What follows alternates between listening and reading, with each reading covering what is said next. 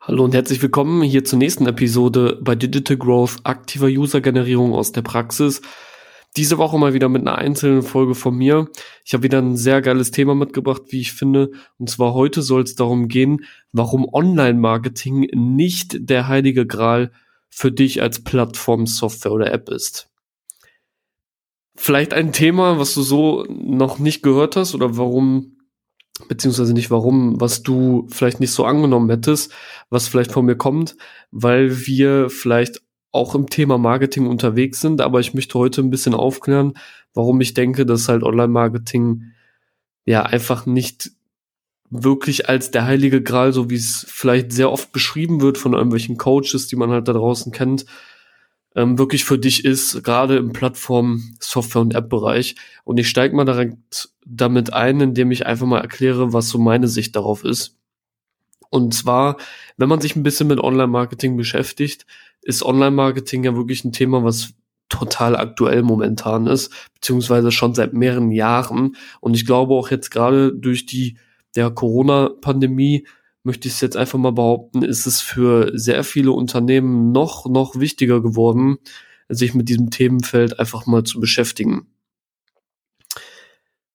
Warum das für Plattformen, Softwares und Apps nicht wirklich der heilige Gral ist, hat damit zu tun, dass ich denke, dass Online-Marketing vor allem sich damit beschäftigt, wie bekomme ich Traffic auf meine Webseite, auf meine Plattform, auf meine Software oder, oder auf meine App.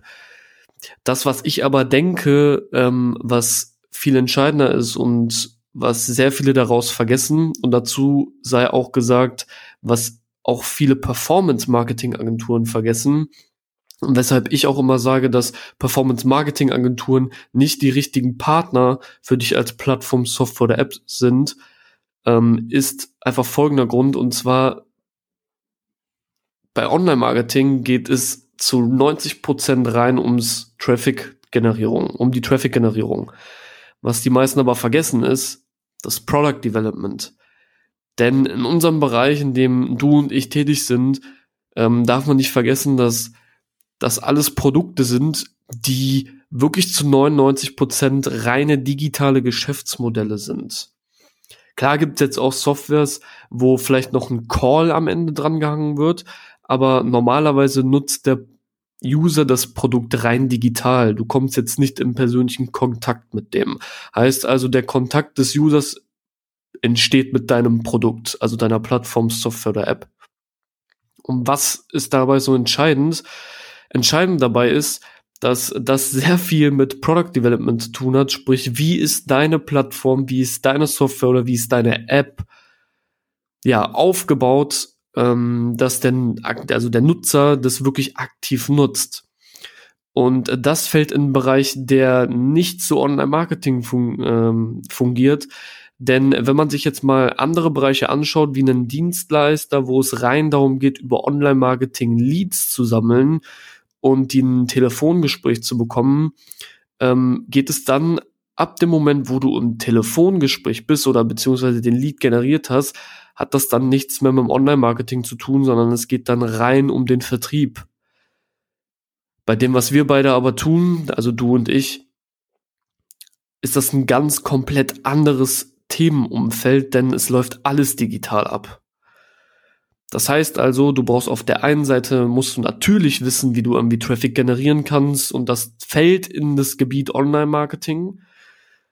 Auf der anderen Seite musst du aber ein so gutes Produkt bauen im Product Development. Das heißt also eine so gute Customer Journey abbilden mit einer sehr, sehr guten und simplen und einfachen User Experience, dass dein User das Produkt überhaupt benutzt. Und deshalb sage ich, dass Online-Marketing nicht der heilige Gral für dich ist, denn meiner Meinung nach wird eine Seite komplett vergessen und das ist Product Development die eigentlich zu 90 Prozent eine wichtigere Rolle spielt als daher, wo ich den Traffic herbekomme. Weil in der Regel spielt es nicht die größte Rolle, wo du Traffic herbekommst und es ist auch nicht das größte Geheimnis, wie das funktioniert. Denn dort draußen gibt es etliche Methoden, wie du das machen kannst. Du kannst SEO machen, du kannst SEA-Ads schalten, also Google-Ads schalten, du kannst App Store-Apps schalten, du kannst Facebook-Ads schalten, ähm, du kannst Funnels aufbauen, E-Mail-Funnels aufbauen, den, das ganze Hokuspokus, was du da draußen kennst, kannst du machen. Aber letztlich entscheiden, ob du einen wirklich aktiven User generierst und nicht nur einen User, der vielleicht deine App downloadet, die danach aber nie wieder öffnet oder vielleicht mal in die kostenlose Variante deiner Software geht oder auf der Plattform eigentlich nicht das macht, was du willst, findet innerhalb der digitalen Customer Journey statt, was sich dadurch widerspiegelt, ob du ein gutes Produkt gebaut hast. Und das ist Product Development. Und letzten Endes haben wir uns bei digital Umsetzen auch genau dafür entschieden, äh, das so zu tun.